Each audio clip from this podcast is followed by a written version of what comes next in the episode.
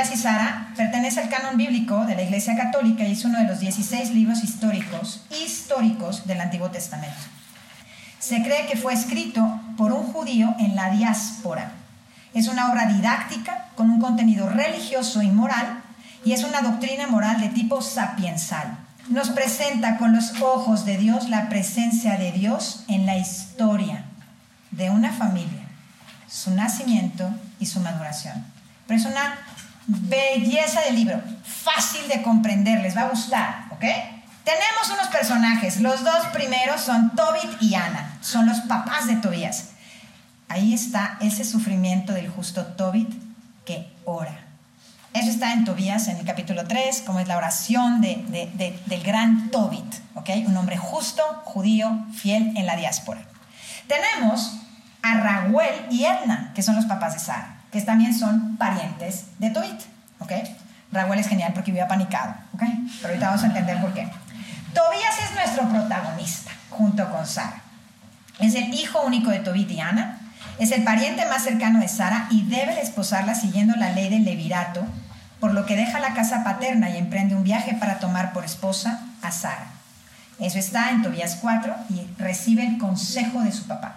Sara es una mujer hermosa que se ha casado siete veces y antes de que se consuma el matrimonio, se le muere, se le muere. ¡Ay, qué fuerte! Entonces la seguían casando por el levirato, para que hubiera descendencia. Ah, los voy a dejar picados, es mejor que una serie de Netflix, man. Es buenísima la historia de Tobías. Entonces el arcángel San Rafael empieza a explicar quién es Sara y dice, es tan bonita, tan bonita, y queda prendada en su corazón. Entonces, Sara es nuestra protagonista femenina. Ella trata de suicidarse ahorcándose a causa del dolor que vive y ante los insultos de su esclava, que le decía, eres un estéril, no das vida, qué vergüenza para tu papá, todos se te mueren, algo pasará. Pero en el momento que está orando, Sara está orando Tobit. Entonces esa oración se hace un unísono que clama al Padre, porque son hijos del Padre, se reconocen elegidos en esa tribu hermosa de las doce tribus de Israel. Los abuelos tienen mucha sabiduría y la comparten. Los padres custodian de sus hijos, les han compartido su fe, su tradición, su, todo lo que son como un pueblo que tiene una identidad clara como hijos de Dios. Pero lo que es, impresionante es que por la oración de Tobit, el anciano padre, y la oración de Sara, es enviado Rafael, el arcángel Rafael, a acompañar a Tobías en ese camino para ir a cobrar ese dinero. Aparece el arcángel San Rafael, otro de nuestros grandes personajes. Se presenta en forma humana bajo el nombre de Azarías y se hace amigo de Tobías y lo acompaña a casa de Sara. Pasan muchas cosas, pero hay algo muy hermoso que es una narrativa propia de las Sagradas Escrituras, en donde van de camino y vaya, sale un pez grande. Y entonces le dice, le dice Rafael, hombre, agárralo. Y entonces le quita la hierba y le quita corazón y le quita partes y le dice, llévatelas. Imagínense la que apestaría ese pescado en su morral. ¡Qué asco! Y entonces le dice, llévatelo, porque en el momento que tomes por esposa a Sara, vas a poner estas vísceras del pescado en el incensario que está en tu habitación. Para que ese demonio Asmodeo que impide la comunión se vaya. Y las otras partes las guardas porque quitan la ceguera de los ojos. Curiosamente, Tobit el papá tenía unas escamas en los ojos que después del bodorrio, después de toda la celebración, después de toda la consumación del matrimonio de Tobías y Sara, que es una locura, lleva las mismas vísceras en el mismo morral. Y esa podredumbre le cura los ojos a su papá, ve y ve la descendencia de su hijo casado con Sara. Y es la historia de una familia que es fiel a Dios. Ahora, ya que entendieron los personajes, ya que los piqué con su serie de Netflix, pues la verdad, vamos a entrar de lleno a Tobías y Sara. A mí me maravilla profundamente que Juan Pablo II haya elegido este libro para custodiar la intimidad que los cónyuges están llamados a vivir en la alcoba matrimonial. ¿Por qué? Porque no hay nada más sagrado que ese pudor espiritual, ese pudor en el cuerpo, ese pudor de las personas, cuando el misterio del cielo baja. Esto es lo que Dios quiere proclamar la verdad del lenguaje del cuerpo releído en la verdad. Si tú no lo has vivido, es porque no te había sido revelada esta verdad. Pero hoy puedes empezar a descubrirlo paso a paso, con el amor y desde el amor. Todo lo que pasó ya fue entregado. Es historia sagrada, tierra sagrada. Empieza un nuevo amanecer en tu vida para comprender a lo que estamos llamados los hijos de Dios. Todos estamos llamados a vivir, sentir, estar en presencia del cielo que baja. Que con Tobías y Sara puedo custodiar a Maru y a Julio, puedo custodiar a José y a José Ramón, a Patricia y a Saúl, a Toño y a Mabel. Porque cada una de estas cuatro historias, junto con la de Cordelia, por supuesto, es una historia tan íntima, tan de nosotros, que no puedes pararte a exhibir la intimidad. Porque una cosa es hacerse vulnerable y otra cosa es violentar la sacralidad de tu intimidad. Y eso es algo que para mí ha sido sagrado en Amor Seguro. Yo nunca le pido a un joven en etos que exhiba su historia, que enumere sus pecados, porque eso los ha dejado en el confesionario. Así que hay que tener un pudor espiritual. Y precisamente porque se ha perdido el pudor, se ha hecho escándalo la miseria del hombre. Es la verdad. Entonces tengamos el pudor y la reverencia ante lo que verdaderamente sucede en la vida de los amantes. Y por eso es bellísimo que Juan Pablo II haya elegido el libro de Tobías, porque me permite reverenciarles a ustedes y reverenciar lo que es la intimidad. Pero estoy cansada de que la educación sexual haya fragmentado a la persona humana como lo ha hecho. Eso ha violentado nuestra manera de entender nuestro ser-cuerpo. Entramos ya de lleno a Tobías y Sara. El amor de los esposos se sostiene mediante la oración.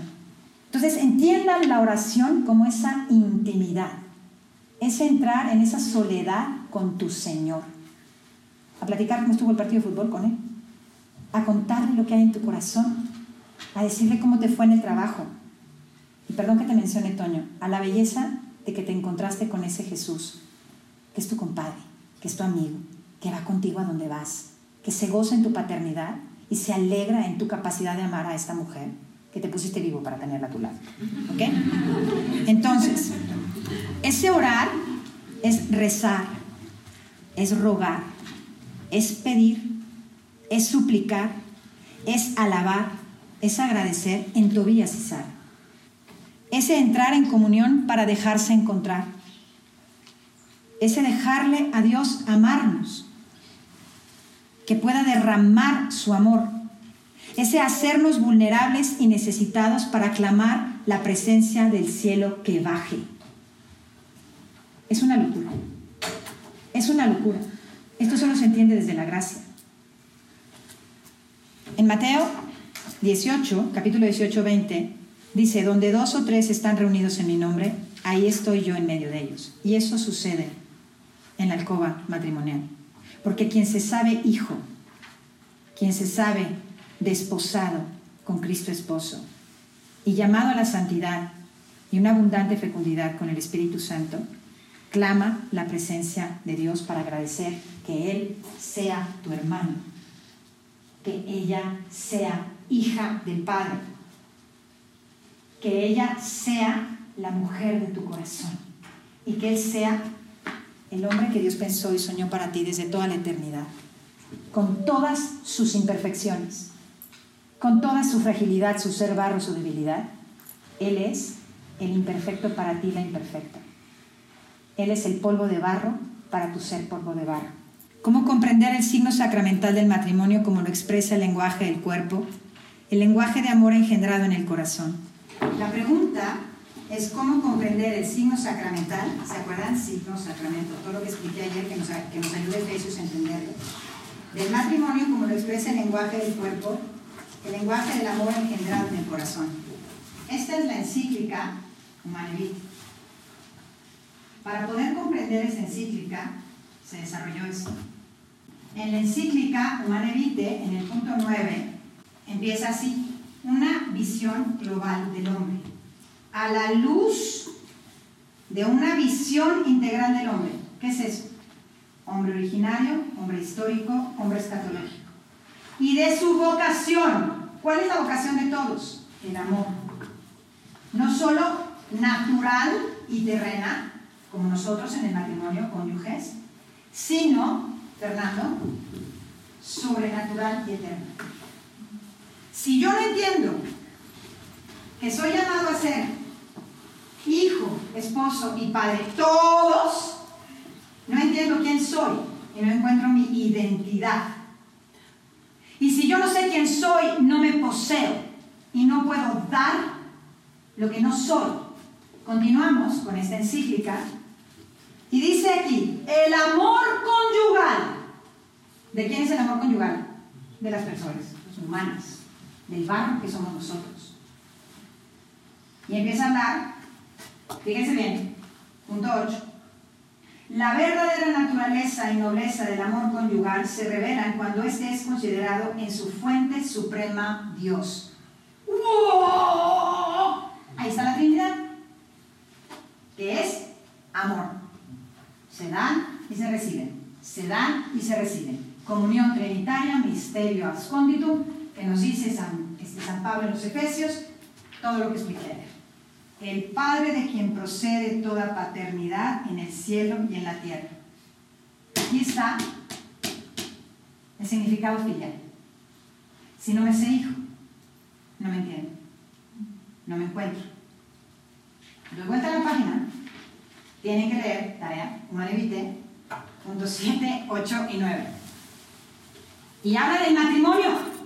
Dice, una sabia institución del Creador para realizar en la humanidad su designio de amor. Los esposos, mediante su recíproca donación personal, propia y exclusiva de ellos, tienden a la comunión de sus seres en orden de un mutuo perfeccionamiento personal para colaborar con Dios en la generación.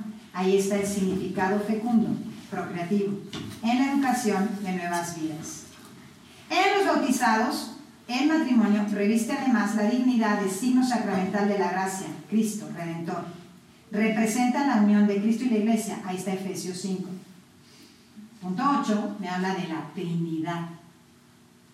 Si yo no me sé en el wow, no puedo expresar esas características de un amor conyugal. Y aquí habla del libre, fiel, total y fecundo.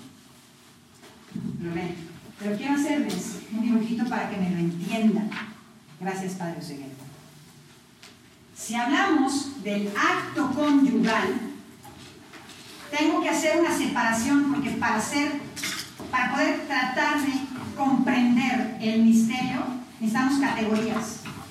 Necesitamos poner como el amor es el amor uno solo, pero se expresa fraternalmente, filialmente, esponsalmente, pero la filialmente, paternalmente, pero la realidad es que el amor es uno. Pero para poder entenderlo tenemos categorías humanas. Entonces voy a hacer esto en cuanto al acto conyugal. Fíjense bien, ¿se acuerdan de esta parte en donde él, que es hijo, sabiéndose hijo, se une a ella, pero no puede ser penetrado? ¿Se acuerdan? Ok.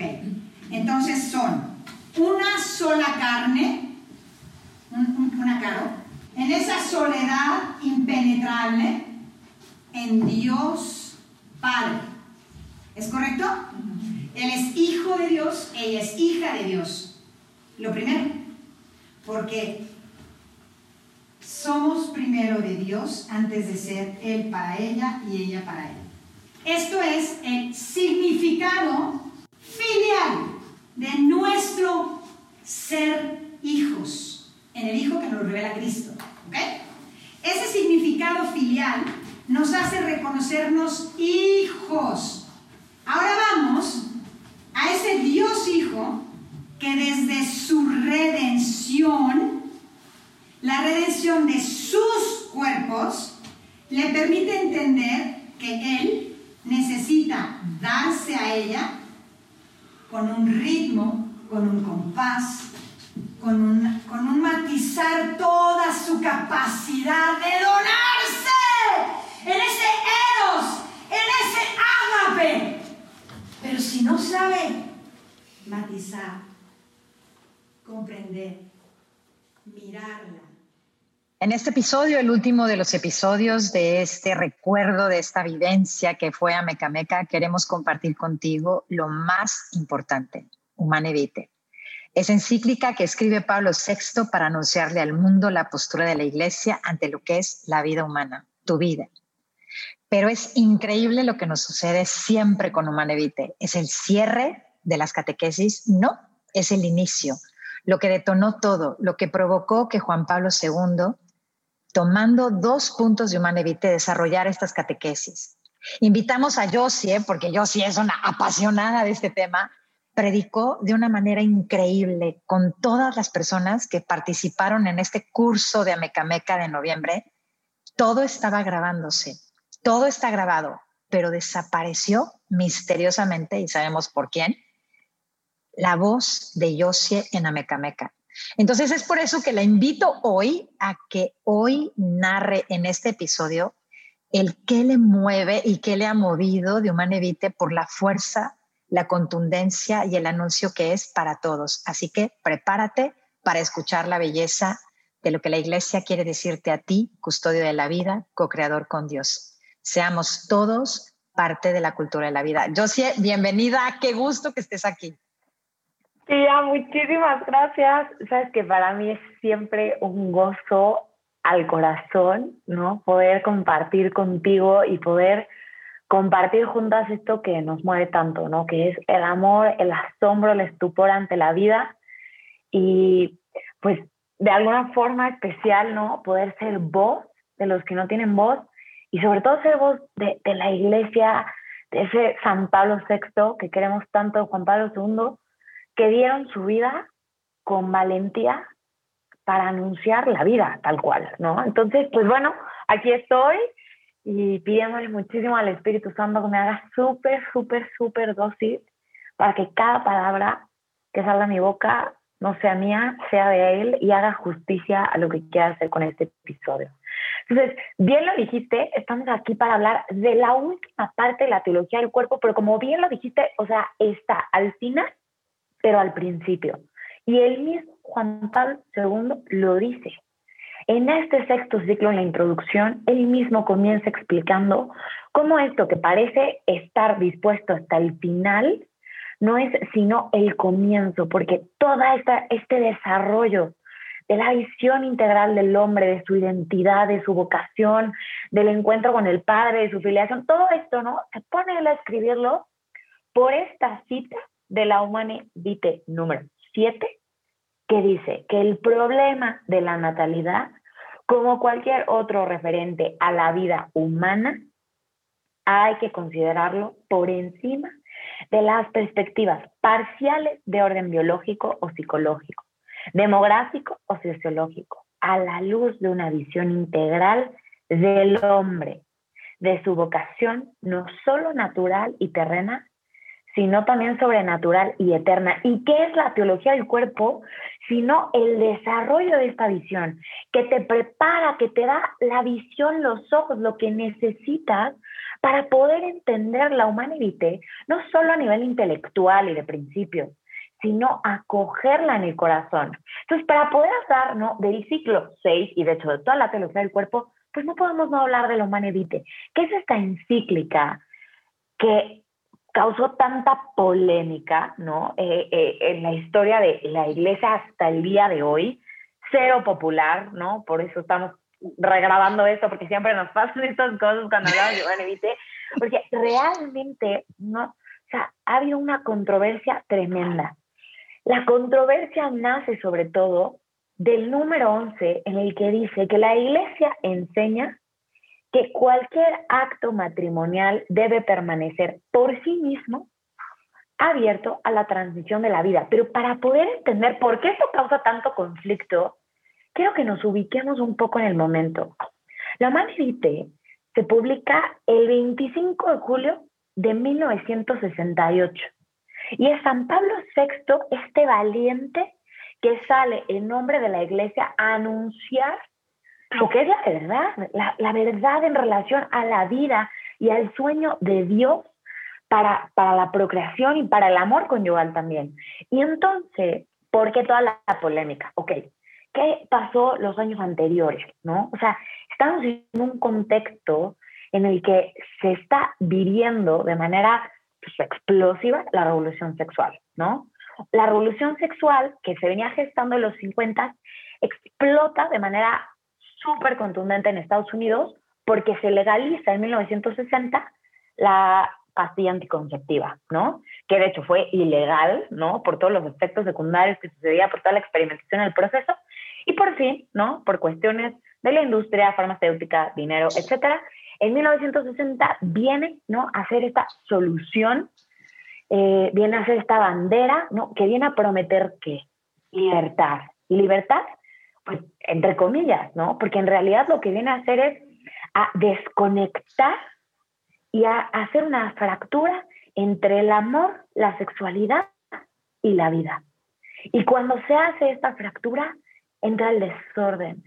El desorden que como tantas veces lo has dicho, tía, rompe con la identidad del hombre, le hace dejar de reconocerse criatura, hijo, y por lo tanto, obviamente, deja de ser capaz de ser hermano, novio, amigo, amante y cuantas cosas. Pero bueno, la pastilla, cuando se vuelve legal, pues obviamente, ¿no? Es como, wow, la solución, sí, por fin, ¿no? Podemos controlar la natalidad, que a ver, también hay que hablar de las preocupaciones genuinas, ¿no? Buenas, o sea, bueno, naturales que había, ¿no? O sea, estamos hablando de la generación de los baby boomers, ¿no? Nacían y nacían, avance en la ciencia, ya no hay tantas muertes al momento de nacer, o sea, cuántas cosas que obviamente es una preocupación genuina, o sea, nos vamos a sobrepoblar y esto va a acabar, no se va a descontrolar. Pero también obviamente el tema de la revolución sexual y entonces Woodstock y los hippies y todo este rollo y no queremos las consecuencias que tiene el acto sexual. Que la consecuencia obvia es la vida, ¿no? La gestación de una nueva vida. Y entonces yo me pongo a pensar mucho sobre todo, no, no, no tanto en, en, la gente, la verdad, en los festivales, ¿no? Repartiendo pastillas anticonceptivas, sino los matrimonios católicos buscando ser responsables, responder a la voluntad de Dios, o sea, queriendo, ¿no? Mantener a su familia, pero pues, pues la situación y tal. Y entonces nace la pregunta, ¿y nosotros qué? ¿No? ¿Qué dice la iglesia? Porque también quiero decirles que los anticonceptivos habían sido prohibidos en todas las religiones hasta 1930, que de hecho la iglesia anglicana los aprueba y entonces eso causa una revolución que obviamente para un matrimonio bueno de 1960, pues le hicieron una pregunta. Y esa pregunta, pues ¿a, a, dónde se avienta? Pues a los pastores. En este caso, pues, ¿quién es la cabeza visible de la iglesia? El Santo Padre. Y entonces pues, tenemos a este Pablo VI que se pone, ¿no? A, bueno, primero le toca a Juan 23, de hecho, ¿no? Esta pregunta la recibe Juan 23, que, que de hecho convoca el Concilio Vaticano II y es parte de la discusión, el tema de la anticoncepción. El, el Concilio Vaticano II, para que se ubiquen, empieza en 1962, pero dicen muchas fuentes que estudian estas cosas que el tema de la anticoncepción era tan polémico, tan difícil, que entonces se hace una comisión aparte para estudiar el tema. Y entonces, a medio Concilio Vaticano II, se muere nuestro Papa bueno, Juan XXIII, y es electo el Papa Pablo VI. Y entonces él, pues, va a tomar el toro por los cuernos, como dicen en México, ¿no? Y entonces se dedica a ir a crecer esta comisión que estaba estudiando este problema el problema de la anticoncepción, la vida, el aborto, la sobrepoblación. Esta comisión se empezó a reunir primero a demógrafos, ¿no? O sea, hombres que estaban estudiando, a ver, ¿real los dos a quedar sin recursos? ¿Sí o no? Después se empiezan a agregar teólogos, ¿ok? ¿Y qué onda, no? Con el diseño de Dios para, para el acto conyugal. ¿Tiene o no que dar vida por sí? O sea, ¿tiene que estar o no abierto a la vida, tal, tal, tal? Se agregan matrimonios obviamente, muy importante que en esta comisión hubiera matrimonio. Y de pronto, ¿no? Entre más obispos que se fueron agregando, aparece en esa comisión nuestro amado Carol, ¿no? Este cardenal que está, de hecho, íntimamente relacionado con todos estos temas y con la publicación de la Humanidite, ¿no? Desde, desde tras bambalina. El punto es que esta comisión está estudiando el problema Y realmente, pues la pregunta era, ¿es una exigencia desproporcionada, loca? O sea, ¿no? Lo que, lo que, lo que la iglesia pide, que, que, se, que el acto conyugal esté abierto a la vida, que además es lo que ha pedido desde siempre. Porque quiero decirles que, no, desde 1860, en un documento, el Papa dijo, o sea, hay dos fines en el acto conyugal, unitivo y procreativo. Luego, más contundentemente, en 1930 también se pronunció la iglesia en Cástico Nubi. Después, no, o sea, hubo muchos encuentros en los que los papas a los doctores, a los matrimonios, les, les volvían a decir esto, ¿no? Entonces, bueno, ese era el magisterio, pero bueno, ante las novedades, ante la preocupación, ante la había que evaluar el, el problema. Ahora, termina el Concilio Vaticano II y realmente dedica solo un renglón, o sea, un párrafo, una nada, ¿no? Donde vuelve a decir que el acto conyugal debe permanecer abierto a la vida. Pero es que el problema es tan importante que hay que dedicarle, o sea, su buena respuesta, ¿no? Entonces, en el 65 la respuesta es muy breve. Y de hecho, esta comisión que había estado estudiando el tema entrega en el 66 al Papa Pablo VI su informe. Y en su informe para sorpresa de muchos, ¿no? La balanza se inclinaba más porque sí se aprobara la anticoncepción. Los demógrafos dijeron, ah, ah, no, pero algunos de los padres y algunos de los matrimonios, solo eran tres matrimonios, para que, ¿no? Estamos claros, dijeron, sí, o sea, no, no, yo creo que hay que aprobarlo. Pablo VI toma el informe y curiosamente guarda silencio dos años. Dos años donde no se pronuncia. En estos dos años, este bendito informe se cuela en los medios y entonces la gente se entera que esta comisión había dicho esto y entonces obviamente se empieza a especular muchísimo, ¿no? Seguro se va a aprobar, se va a aprobar, se va a aprobar, se va a aprobar, ¿no? Ya todos así listos para comprar su cajita de concepción con el permiso del Papa y en eso, en el 68, febrero del 68, el cardenal Poitigua le entrega con sus manos a Pablo VI un informe de una comisión que él, mientras todo esto se estaba gestando en Roma, convocó en Polonia. Y entonces eran muchos más matrimonios, sobre todo, los que reflexionaban y dedicaban horas a hablar sobre este tema a la luz del sueño de Dios. ¿Qué es lo que cada uno tenía en el corazón? O sea, es que es el sueño de Dios el que estamos poniendo en juego. Curiosamente, en febrero del 68, Pablo VI recibe este que se llama el Memorándum de Cracovia. Y a unos pocos meses publica la Humanevite. O sea, realmente, ¿no? Nuestro Juan Pablo II tiene todo que ver en la publicación de esta encíclica. Es que si no nos queda claro, neta, no estamos entendiendo. Juan Pablo II, que tenía esta capacidad de reconocer el sueño de Dios, no estaba dispuesto a quedarse callado y fue, estoy segura yo, este empujón, este sostén que Pablo VI, San Pablo VI, necesitaba para salir valientemente a anunciar la verdad a todos los hombres, aunque se comprara su martirio, porque bien lo sabemos tú y yo, tía, se compró su martillo. O sea, Pablo VI no volvió a publicar ninguna encíclica. O sea, fue súper impopular, incluso dentro del mismo clero. Muchísima gente lo acusó de retrógrada, de incomprensión, de tantas cosas. Pero Juan Pablo II, cuando es electo, se dedica una y otra y otra y otra y otra vez, como lo han hecho hasta ahora los papas Benedicto XVI y el Papa Francisco, a confirmar una vez más que esa doctrina no es para fastidiar al hombre, sino para seguir apuntando la verdad del hombre, de quién es y de lo que está llamado. Y que cuando Dios pide algo al hombre es porque está dispuesto a darle todo lo que necesita, todas las gracias que necesita para vivirlo. Entonces, regresando a Humanevite y a su relación con Juan Pablo II, creo que nos queda claro, ¿no? O sea, claro como el agua. O sea, cuando a mí me dicen, ¿no? La teología del cuerpo, ¿qué tiene que ver con la Y te digo, es que hablar de lo mismo. O sea, no se puede hablar de una cosa sin hablar de la otra.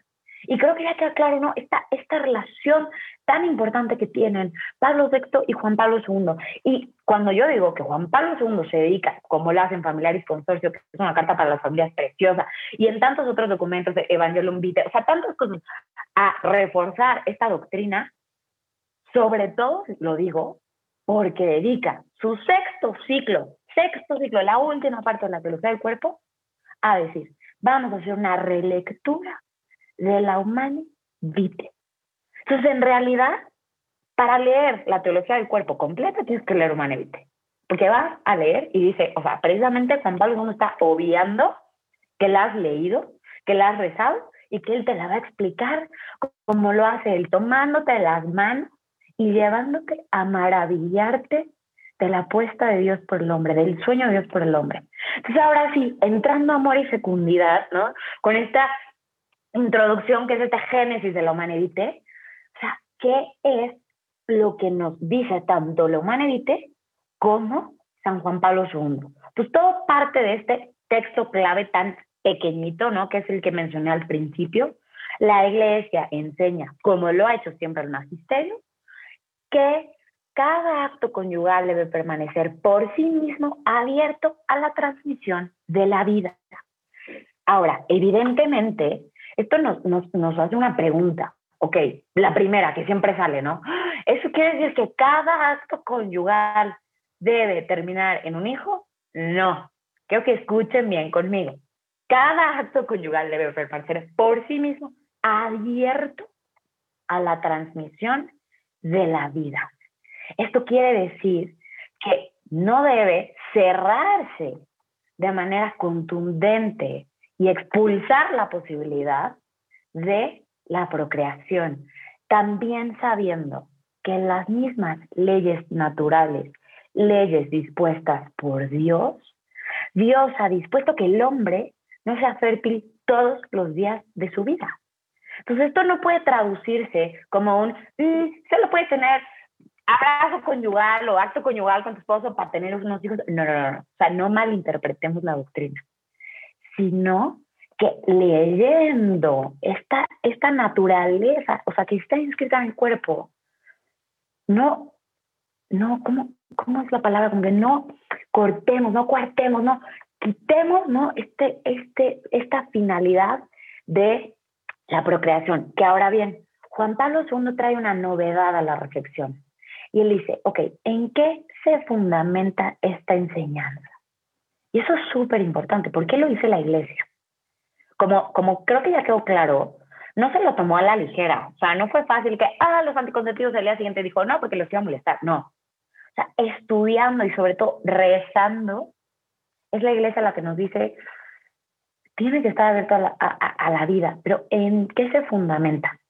Lo primero que la encíclica dice y que Juan Pablo II les digo, trae la novedad, es que dice, primero, por la conexión inseparable que hay entre el fin unitivo y el fin procreativo, dice San Pablo VI. Juan Pablo II como que sube un nivel y dice el significado unitivo y el significado procreativo. Son inseparables. Y en el acto conyugal están unidos en una manera en la que al mismo tiempo, mientras que el acto une íntimamente a los cónyuges, los hace potencialmente capaces de dar vida. O sea, vida, ubicamos vida. Entonces, ¿a qué se refiere con esto Juan Pablo II? Que por eso me encanta cómo lo hace él, porque dice, no solo es que el acto está orientado hacia unir y dar vida, es que está inscrito en el acto esto significa en el lenguaje del cuerpo, cuando los cónyuges se unen, se hacen una sola carne, se donan el uno al otro de manera total y plena, cuando están abiertos a la vida, al dador de vida. No es solamente embarazarte y a tener hijos, es abrirle la puerta al Espíritu Santo y al ser parte del wow, del que hemos hablado todos los otros episodios. O sea, es el wow, es, es abrirte al wow, o sea, hacerte partícipe del wow. es que el wow quiere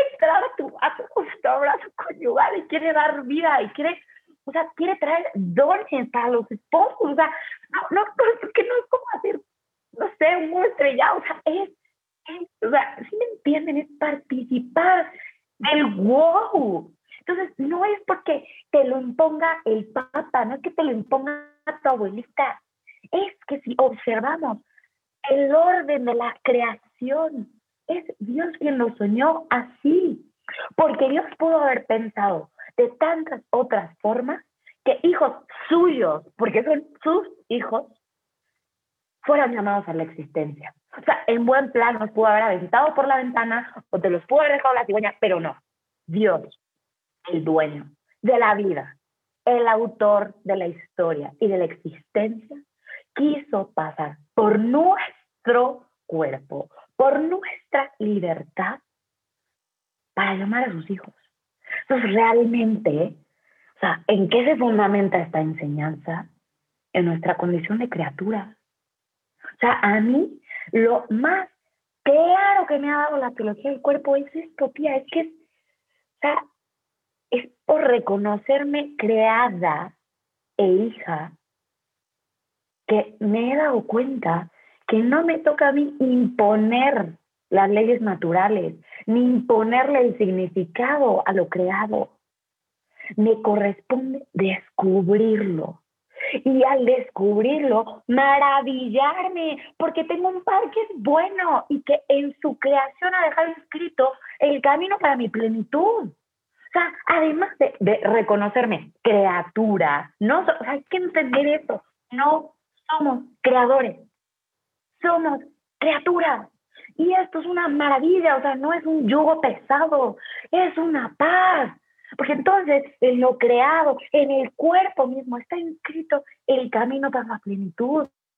No soy creada, sino que además soy una hija, hija de un padre bueno. Y cuando yo puedo ver mi cuerpo y puedo ver las leyes inscritas en mi naturaleza femenina y en la naturaleza masculina y cómo estas juntas se encargan de hacer un vals que hace posible la vida, yo me siento con la capacidad de exigirle a Dios como tiene que ser. O sea, entro descansada ante el misterio, dispuesta a bailarlo al son de la canción de Dios, ¿no? Como siempre lo digo, es que, o sea, no quiero imponer mi canción, quiero escuchar la canción de Dios, porque bailar a su ritmo, con sus notas y a su, o sea, no como que a su es el camino a la plenitud del hombre, punto. Luego, otra razón que nos da, que nos deja entender la salud del cuerpo, a ver, acordémonos que, que, que, o sea, en ese acto conyugal, ¿no? Donde el mismísimo cielo te abraza, está, el, o sea, están los esposos siendo un ícono, chiquitito, chiquitito, porque obviamente no le hace justicia, pero un ícono en la tierra del amor trinitario y del amor, o sea, el, primero como sacramento de la creación, el matrimonio. Y en ese momento que es el signo del signo matrimonial, son una imagen del amor trinitario. Y este wow, ¿por qué será el wow? Porque hay quien se da, se recibe, se da, se recibe, se da, se recibe. Y al dar de recibirse, está la vida, o sea, está wow, está la vida. Entonces, cerrar hacia la vida es decirle, no solo es decirle al Espíritu Santo, o sea, no quiero que te hagas vida, es sacar al Padre y al Hijo. O sea, es súper fuerte, pero es que es así. Y, y, y, si se acuerdan, lo que digamos ¿no? O sea, en la catequesis pasada de, de Tobías y que tenían la maldición y el demonio modeo y tal, es que literalmente, cuando sacamos a Dios del acto conyugal, le abrimos la puerta al otro para que venga a traer destrucción, porque rompe, romper este orden natural de Dios, amor, sexualidad y vida, es abrirle la puerta para entrar con egoísmo, para entrar con, o sea, tantas cosas que en serio no es el sueño de Dios. Y además, después, perdón, pero Cristo eleja el sacramento de la creación, que es el matrimonio, al sacramento de la redención, que es un signo de su amor por la iglesia.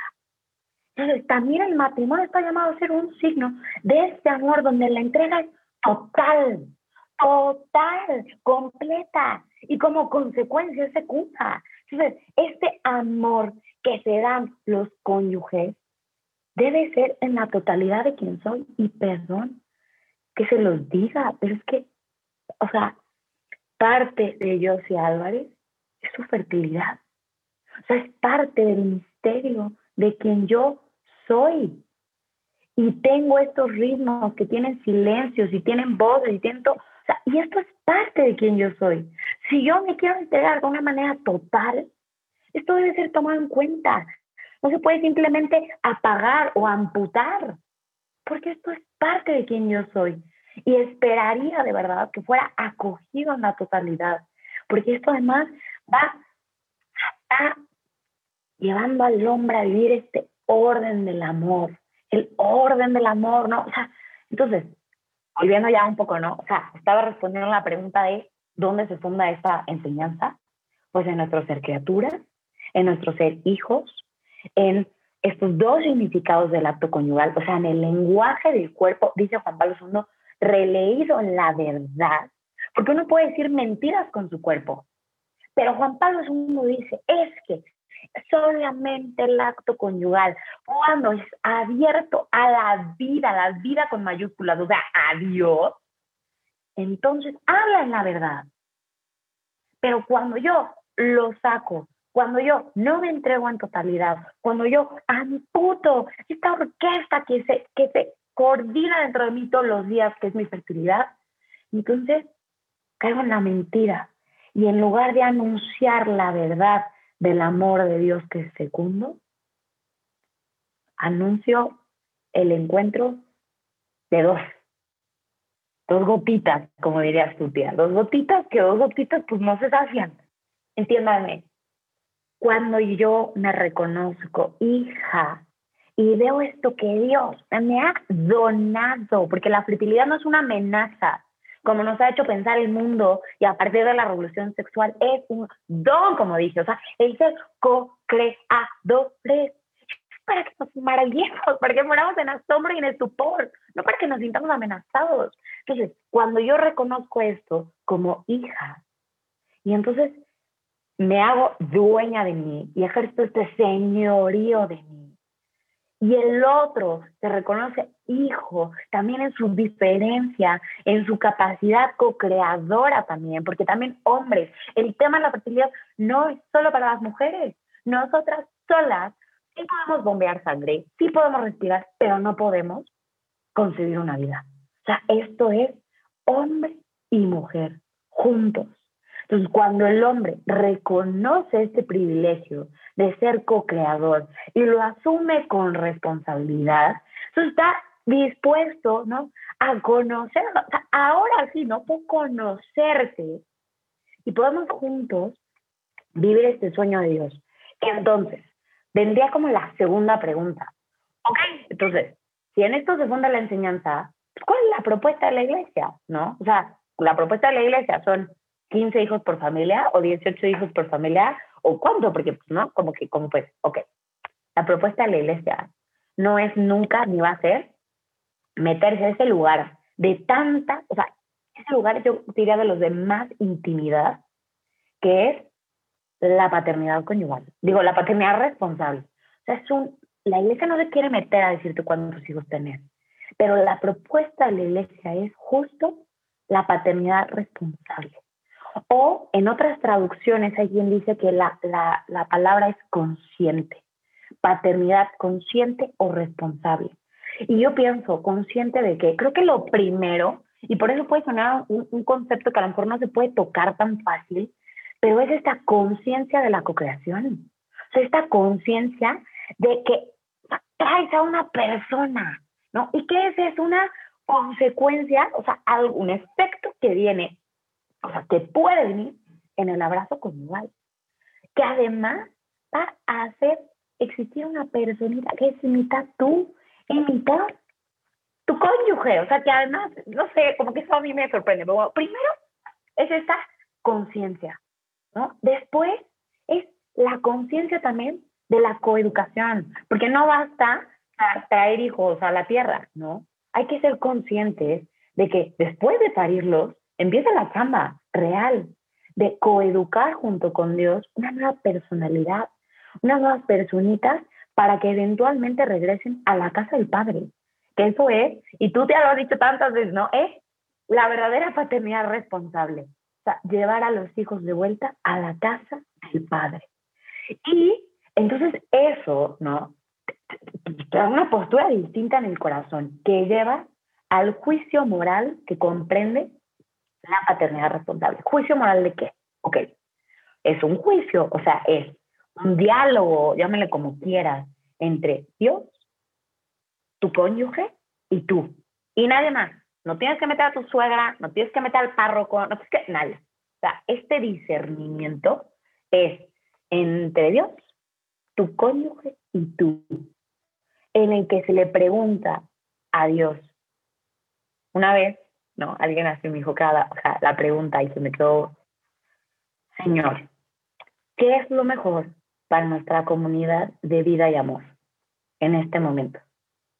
Llamar a un hijo nuevo, ¿no? Llamar a una nueva personita o posponer esa invitación. ¿Qué es lo mejor? Y obviamente tomando en cuenta, porque tanto la humana evite como Juan Pablo uno lo repite, ¿no? Serios motivos que puede haber para posponer la invitación. Motivos que no solo son económicos, motivos que son afectivos, psicológicos, eh, demográficos, no sé, ¿no? O sea, entonces hago un discernimiento. O sea, es una pregunta viva. Ni siquiera es una cosa que yo decidí el día que me casé y entonces siete años después sigue teniendo vigencia. Porque además así no es la fe. La fe debería ser un constante discernimiento. Entonces, esto ni siquiera nos debería agarrar tan como sorprendidos, porque en teoría todos los días deberíamos preguntarle a Dios, ¿cuál es tu sueño para nosotros? ¿Cuál es tu sueño para esta comunidad de vida de amor? Y a lo mejor en este momento, ¿no? y lo dice también Juan Pablo II, aunque pareciera que para hasta circunstancias económicas o tal, con que uno dice, y en el corazón tienes una certeza donde dices, pero es un bien para la familia, un bien para el mundo, porque también dice eh, Humanevite, muchas veces un bien para la misma sociedad, para la iglesia, para la familia, para los otros hermanos. O sea, toda vida es un don de Dios. Entonces viene esta pregunta y entonces se hace una conclusión, una conclusión que como digo, no es estática. O sea, la paternidad responsable no es una decisión estática que tomas una vez y duras 40 años de matrimonio. O sea, es esta, estar ¿no? atento a lo que Dios dice y entonces, en la paz de los cónyuges, decir, ok, este no es un buen momento para invitar a una nueva personita. Y entonces ahí sí viene la propuesta concreta de la iglesia. Ok, ¿cómo vivir esta paternidad responsable más allá de esa conciencia en el corazón? Y es entonces lo que San Pablo VI llamó el recurso a los periodos infecundos de la fertilidad un recurso lícito, ¿ok? Porque hay cosas que son malas para el hombre, dañan al hombre, no porque, y te va a decir al infierno y tal, no, no, no, no, porque no le hacen justicia a tu dignidad de persona y a lo que está llamado a ser el amor. Y esa es la anticoncepción. Pero entonces viene la iglesia y te dice, pero hay un recurso lícito, algo que sí es bueno, no solo es un permiso, no, no, no, es que ennoblece al hombre vivir esto. Y este recurso a los periodos infecundos se traduce en lo que conocemos como métodos o modelos de planeación familiar natural. Aguas, no son anticonceptivos naturales. No es buscar una, una opción green, ¿no? Sin hormonas. No. Lo que la iglesia plantea y que la teología del cuerpo nos permite reconocer es un nuevo etos matrimonial. Es un estilo de vida donde dos que se saben hijos saben ser amantes, con silencios y con canciones y con orquestas y con más silencios. O sea, esa es, esa es la propuesta de la iglesia. No es un sistema muerto con reglas y cosas. Eso es solamente el medio. Entonces, ¿qué es un método de planeación familiar natural para que todos lo tengan súper claro. No es el método de tu abuelita que tenía un calendario en el que ponía qué día le bajaba y entonces qué día podía hacer. No, no, no, no. O sea, los métodos de planificación familiar natural son sistemas científicos, ¿ok? Métodos científicos que te ayudan a aprender a leer las notas que tu cuerpo canta todos los días anunciando si eres fértil o eres infértil. Para esto primero quiero dejar claro, ya lo dije, al hablar de fertilidad, siempre hablamos de un hombre y de una mujer. O sea, un varón y una mujer. Sin embargo, el hombre prácticamente desde la pubertad hasta casi que se muere, es fértil todos los días de su vida, o sea, todos los días, parado, dormido, sentado, acostado. O sea, hombres, maravíllense. O sea, esto es impresionante. Ahora, a diferencia de los hombres, las mujeres somos infértiles casi todo el tiempo. Realmente nosotras tenemos variaciones cíclicas que nos van haciendo fértiles el porcentaje más bajo del ciclo, que es alrededor de un 20%. Ahora, por eso volteamos en los métodos naturales la mirada de manera especial en la mujer, no para que el hombre se entienda, ¿ok? El hombre es equipo, pero la que tiene estas notas, pues es la mujer. Entonces, la mujer tiene, como decía, dentro de ella, para mí es una orquesta sinfónica, porque no tienen una idea de la cantidad de cosas que tienen que coordinarse todos los días para nuestra fertilidad. Y esta orquesta se quiere manifestar al exterior y aquí es donde tenemos que ver la pedagogía de Dios, que quiere enseñarnos, quiere hablarnos. O sea, no se queda esto en el interior, que de hecho es donde todo sucede, sino que se anuncia, se anuncia en la temperatura, se anuncia en la secreción, se anuncia en la posición del cervix, se anuncia en el nivel de las hormonas, o sea, hay muchas formas en las que estas notas son tocadas hacia el exterior. Un método de planeación familiar lo que te ayuda es aprender a leer esas notas que hay unas que suben a la ovulación y que después bajan, hay otras que suben pasando la, la ovulación y después bajan. O sea, todas estas notas se van tocando y anunciándote cuándo es el periodo fecundo. Un método de planeación familiar natural es lo que te enseña a interpretar estas notas con una manera en la que te sientas confiado, seguro, y hablo confiado y seguro porque es en equipo, ¿no? O sea, incluyendo que esas notas, ¿no? Hablan también de la fertilidad pues, de tu marido, porque al final, ¿no? El día que te haces una sola carne, o sea, cuando tú eres fértil, tu marido es fértil. Y cuando tú eres infértil, tu marido supuestamente también es infértil. O sea, no hay otra, ¿no? En realidad somos una sola carne. Y entonces, después, ¿no? Con estas herramientas, ejerces tu decisión o este juicio que has hecho con Dios de tu paternidad responsable. Tal cual distingues los periodos fecundos y los periodos infecundos. Y entonces, si en este momento ¿no? sientes eh, como matrimonio en el corazón, es un momento para invitar a una nueva personita a nuestra comunidad de vida y amor, entonces sabes que tu ventana de fertilidad es el momento para juntos tocar el cielo y seguramente experimentar algo que debe superar toda experiencia humana, porque la conciencia de que esos días puedes dar vida junto con Dios y entrar así a entregarte y me dan ganas de llorar, o sea, es, o sea, me supera, o sea, me supera que puedas entrar con esa conciencia a la donación de toda tu persona y acoger a todo, o sea, todo tu cónyuge, sabiendo que quizá hoy, quizá hoy Dios se digna a, bendecirnos con una vida. O sea, qué locura. Y también el otro escenario, en el que quizá el discernimiento fue diferente y concluyeron que no era un buen momento para recibir una vida y entonces qué, se van todos, se van a dormir a cuartos separados durante tres años, no, tienen todos los periodos de infecundidad del ciclo para poder bailar cha-cha-cha, tango y todo lo que quieran juntos y tocar el cielo juntos. Y, y, en ese momento están permaneciendo abiertos a la vida porque no están amputando el acto conyugal, están permaneciendo potencialmente abiertos a esa posibilidad procreadora. Entonces es completamente, y dice Juan Pablo II, radicalmente distinto a la anticoncepción.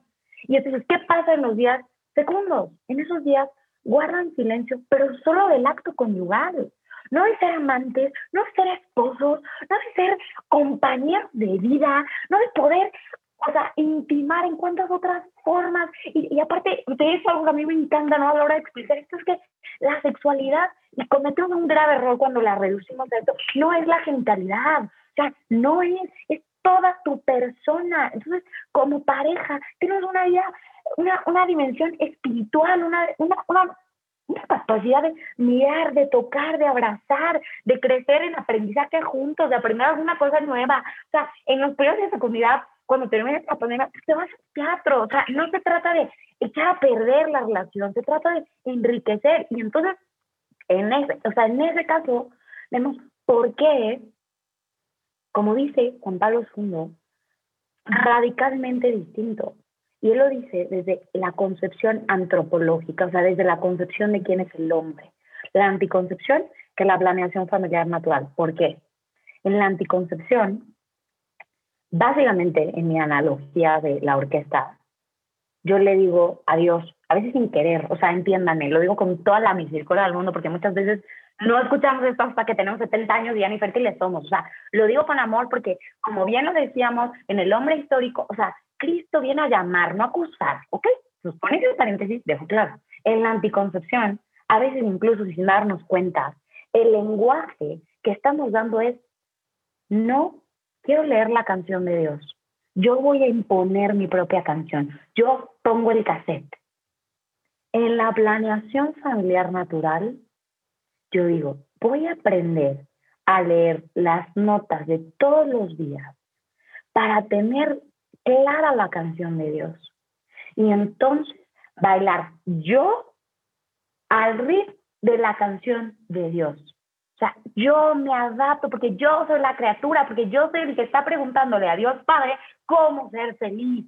Y Él es el que me lo puede decir a través de las leyes inscritas de mi cuerpo. Entonces, eso es la planeación familiar natural. Punto. Porque es posible. Y aquí hay algo que de verdad tengo que, tengo que decirles porque esto no es tal cual las catequesis, Juan Pablo II no te dice estas tres cosas, pero es que yo en un momento me pidieron hablar de humanevite y a mí realmente no, aunque no lo crean, me impone, ¿no? Me impone, es un santo temor de decir, Señor, que diga lo que tú quieres decir. me dediqué a rezar las catequesis del siglo VI durante unos meses, ¿no? Porque además, como siempre me ha dicho mi tía Lorea, la teología del cuerpo se hace de rodillas. Entonces dije, ok, vamos a meditar todos los días una catequesis.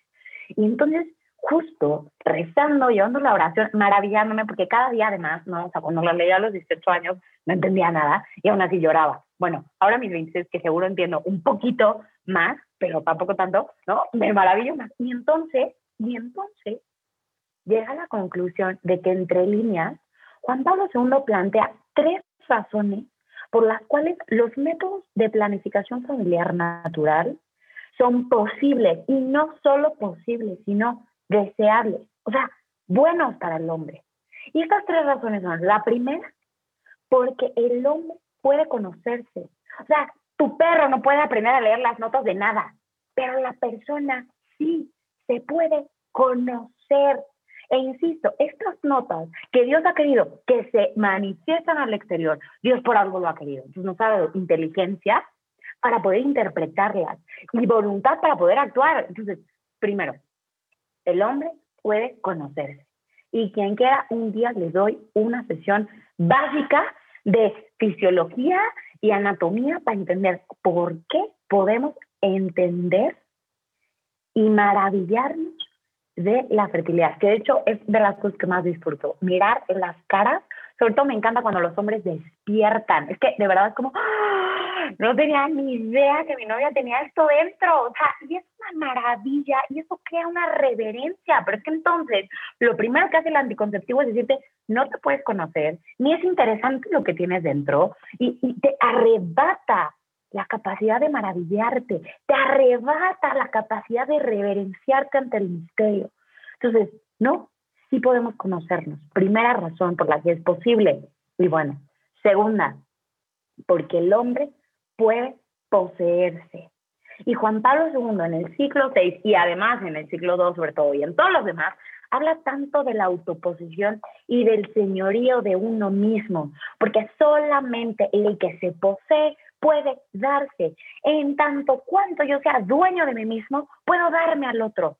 Entonces, en la planeación familiar natural, ¿qué pasa? Esa abstinencia periódica, si se está posponiendo el embarazo, hace al hombre más hombre. O sea, lo engrandece. ¿Por qué? Porque le ejercita el corazón en ser dueño de sí mismo. No somos animales, entiéndame, no estamos hechos para el sexo. Es la gran mentira del siglo XXI.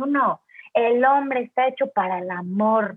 Si no vean a los célibes que son felices, que están llenos de vida, que están llenos, o sea, entiéndanme, no estamos hechos para el sexo. Entonces, pensar en guardar silencio del acto conyugal unos días, por más que el cielo te abrace y toque con tu esposo, no es amputar el amor, es engrandecer el amor, porque además es propio del hombre sacrificar bienes por bienes mayores. O sea, esto no nace de un rechazo de la sexualidad, pero una comprensión de que quizá en este momento el bien mayor es guardar el silencio del acto conyugal y gozar de tantas otras formas, porque estás, o sea, si neto debo casarte con el amor de tu vida, tu compañero de aventuras, o sea, no debe ser un suplicio estar con él en un cuarto, y o sea, de verdad, misericordia, eso sí, pero en serio, en serio, no está llamado a amputar el amor, sino a acrecentarlo.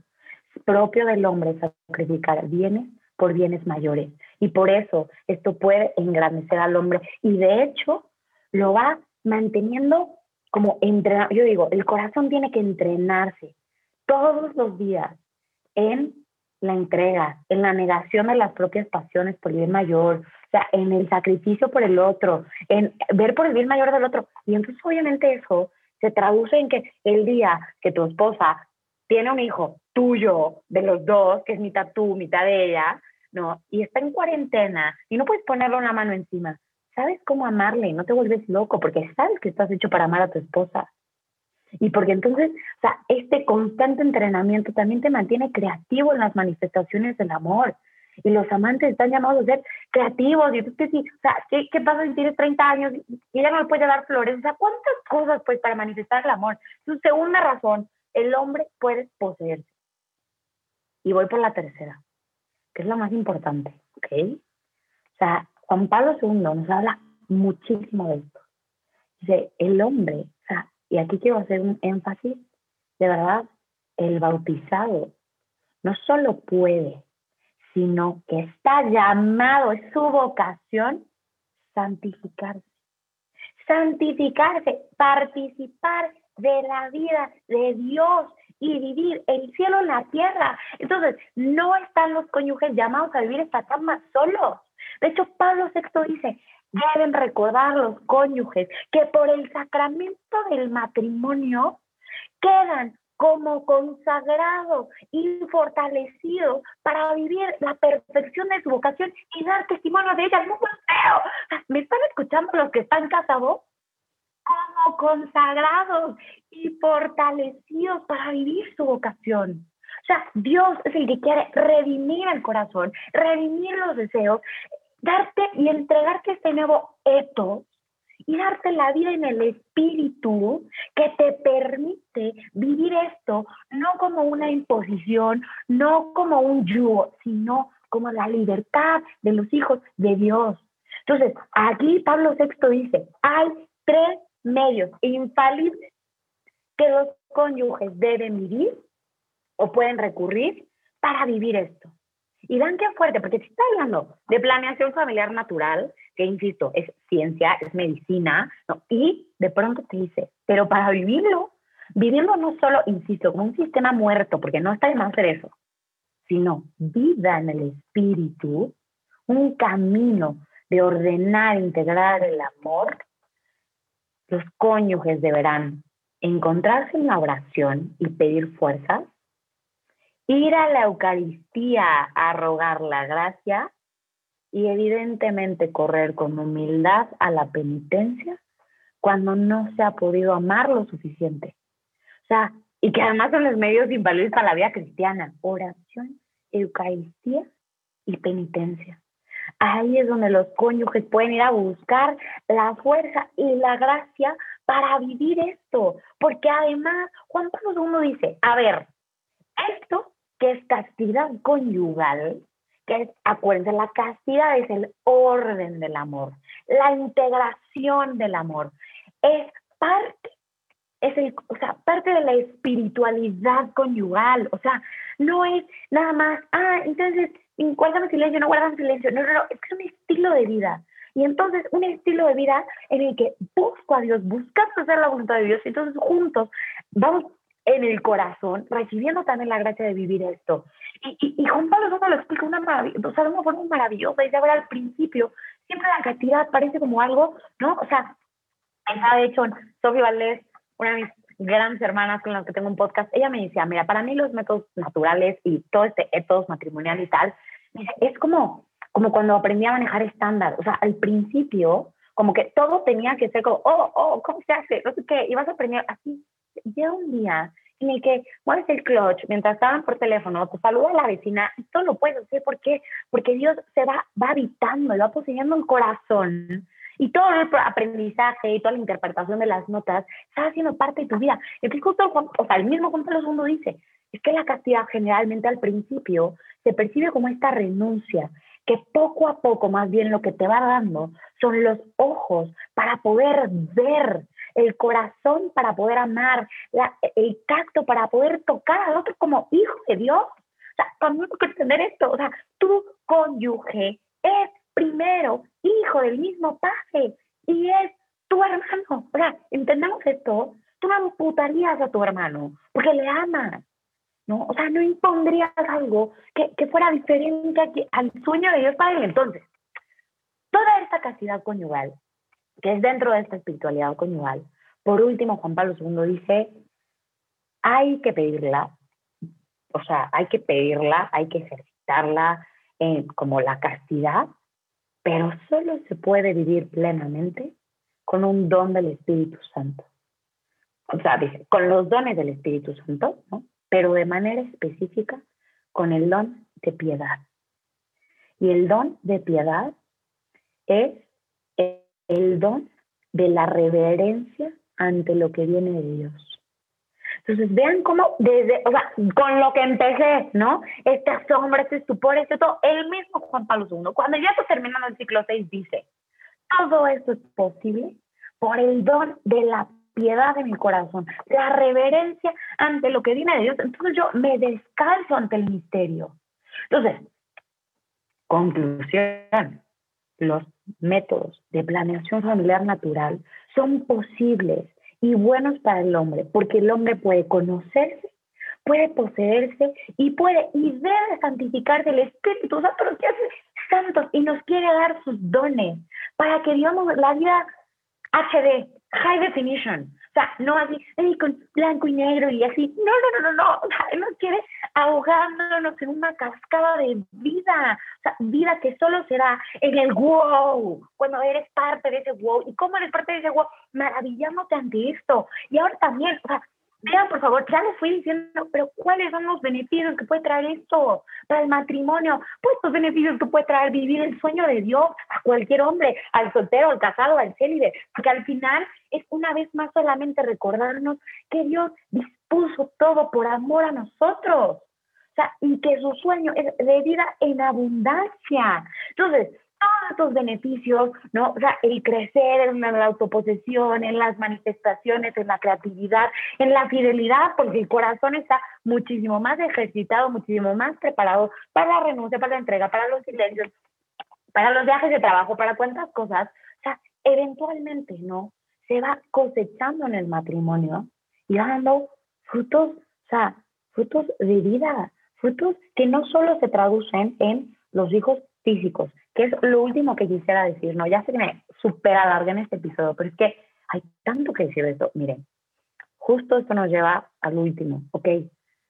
La vida están llamados a dar los cónyuges.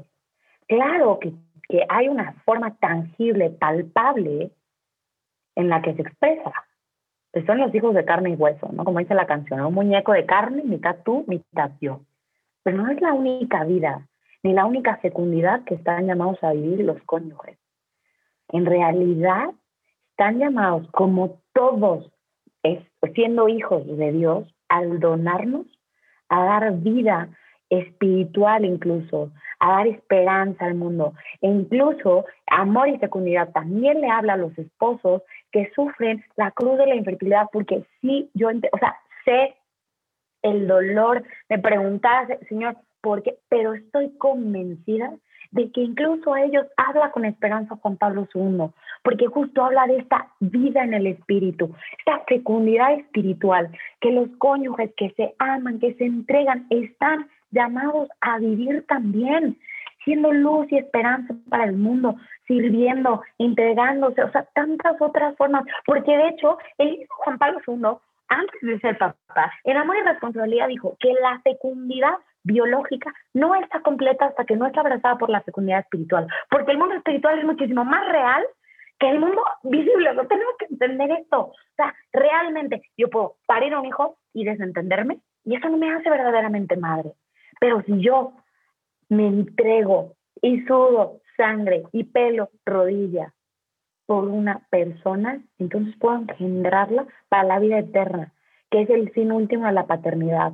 Y también esto tiene que ser motivo de esperanza para los que no han visto quizás de una forma palpable o tangible, encarnado su amor. Su amor sí es fecundo. El amor, cuando es real, cuando es en, en totalidad, cuando es en fidelidad, es fecundo y da vida. Entonces, la pregunta aquí siempre es, Dios, ¿cuál es el rostro que quieres darle a nuestra fecundidad? Y aquí, de hecho, haría una nota de este concepto ¿no? de la apertura a la vida a la que he llegado después de, acompañar muchos matrimonios. Cada día me doy cuenta que esta apertura a la vida de la que se habla, ¿no? Esta cita, la, la transmisión de la vida y tal, esta apertura a la voluntad de Dios. O sea, realmente esa apertura al sueño de Dios. Dios, yo tengo estos deseos en mi corazón, pero tú sabes cómo saciarlos. Entonces tú le pondrás rostro a esa paternidad o a esa maternidad. Incluso, ¿no? si no lo concreta mi vida, o incluso como lo vemos en los célibes, que ya es lo último que quiero decir. Amor y fecundidad no es solo para casados. Y me rehuso a que se crea así.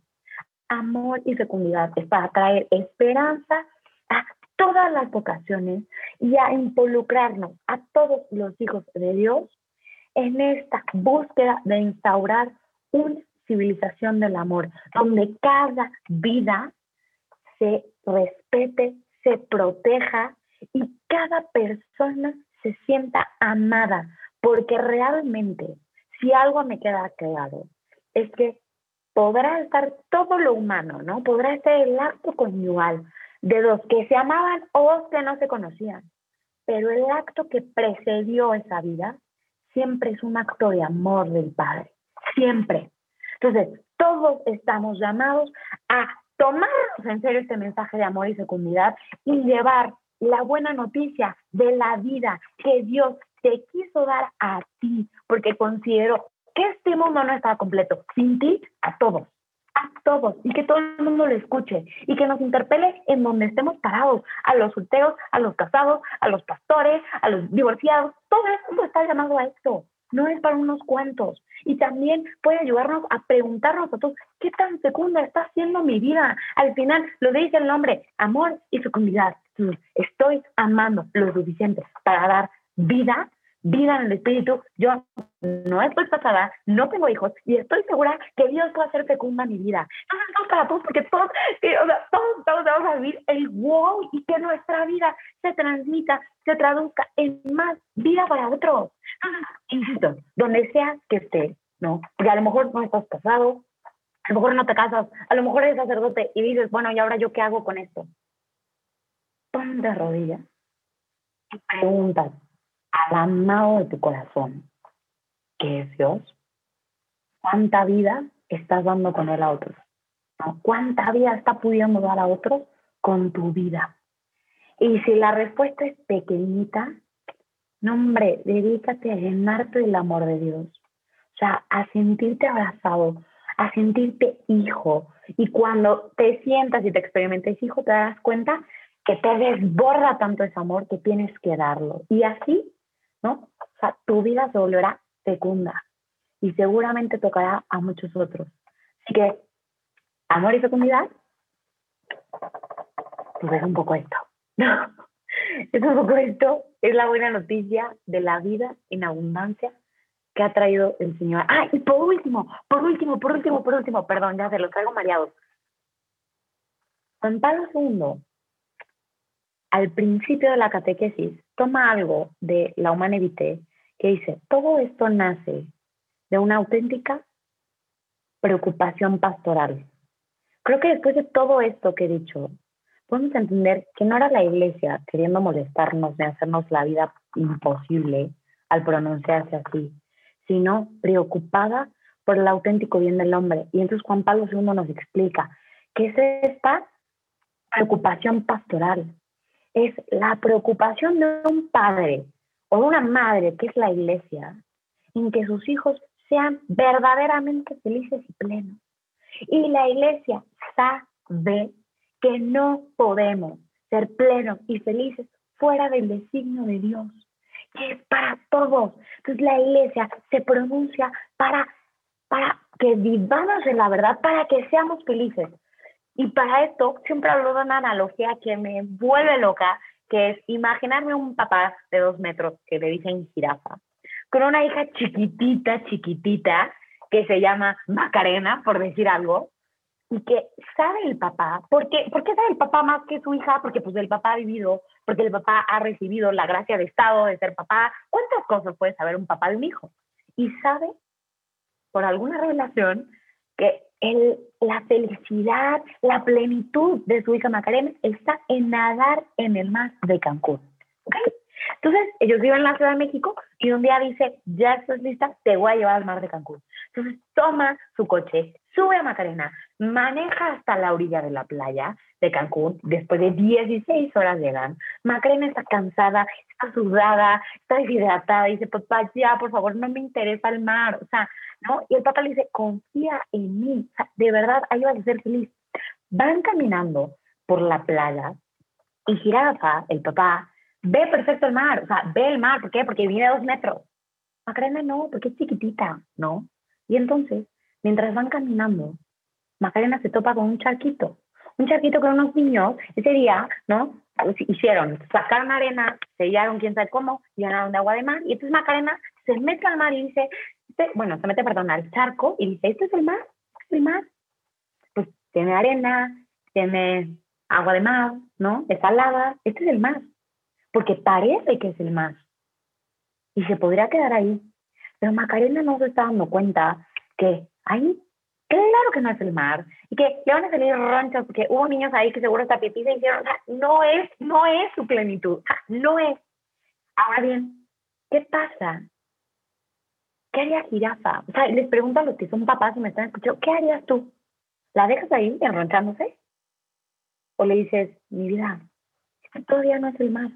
Bueno, pues jirafa le dijo, ¿sabes qué? Todo ya no es el mar, aguanta. Entonces la quiere sacar del rancho, digo del rancho, del, del charco y dice, no, papá, no, ya estoy cansada, ya no quiero, ya no me quiero esforzar más, o sea, ya, ya estoy aquí, confía en mí. Yo veo algo que tú no ves.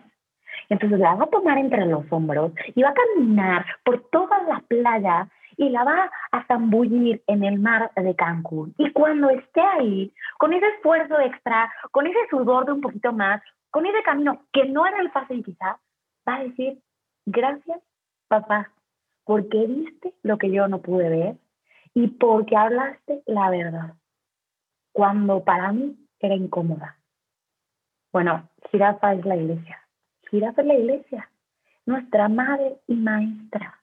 Nos ama, y le ha sido dado una sabiduría para llevarnos y guiarnos hacia el camino de la plenitud, para saciar los deseos de tu corazón y el mío. Entonces, si la iglesia se calla, nos quitan el faro de luz. Así que bendita la iglesia y gracias, gracias Padre, Hijo y Espíritu, porque nos han donado a nuestra Madre nuestra maestra para guiarnos en este camino. Entonces, gracias a Juan Pablo II, gracias a Juan Pablo VI, y le, les pedimos que nos concedan a, pues por lo menos a los otras dos, pues morir cantando el amor de Dios y su verdad, que no es una verdad que oprima ni que corte en pedazos, es una verdad que libera, es una verdad que es bella, que lleva al hombre a la plenitud. Y ese es el sueño de Dios. Entonces, creo que ahora sí, ¿no? Terminamos la preocupación pastoral. he dicho todo lo que quería decir de amor y fecundidad de una hora. Y le pido a Dios que, que me siga, que me haga los días de mi vida. Amén.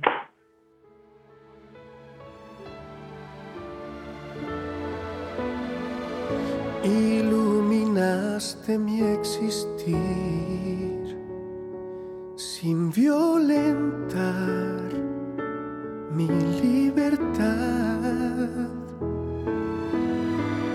Me revelaste quién soy yo, de dónde vengo y a dónde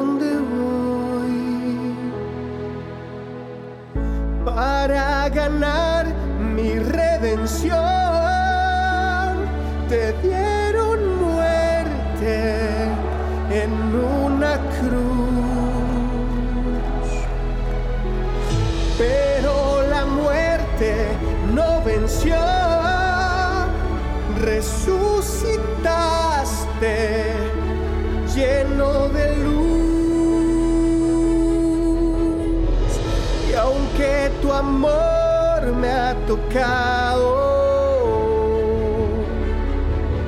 aún me atrae el pecado. Vivo una lucha constante, pero tu gracia me basta para regresar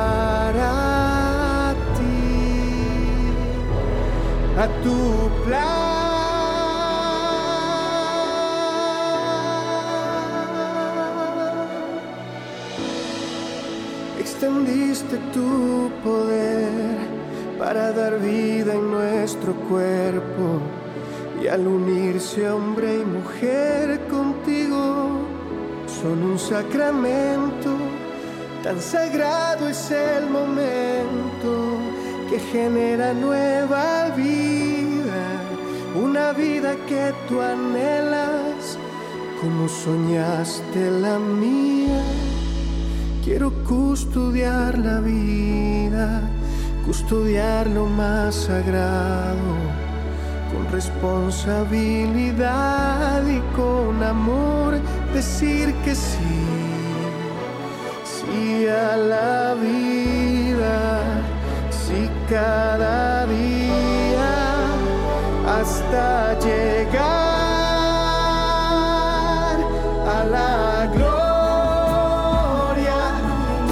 tuya es la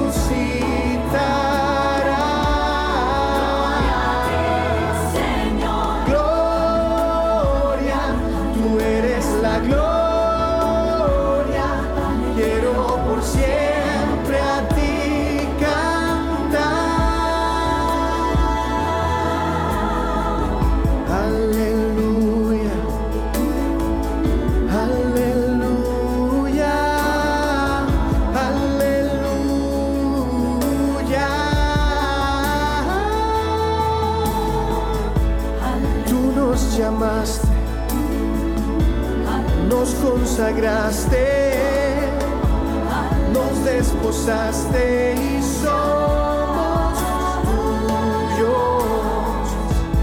Somos tu cuerpo somos tu iglesia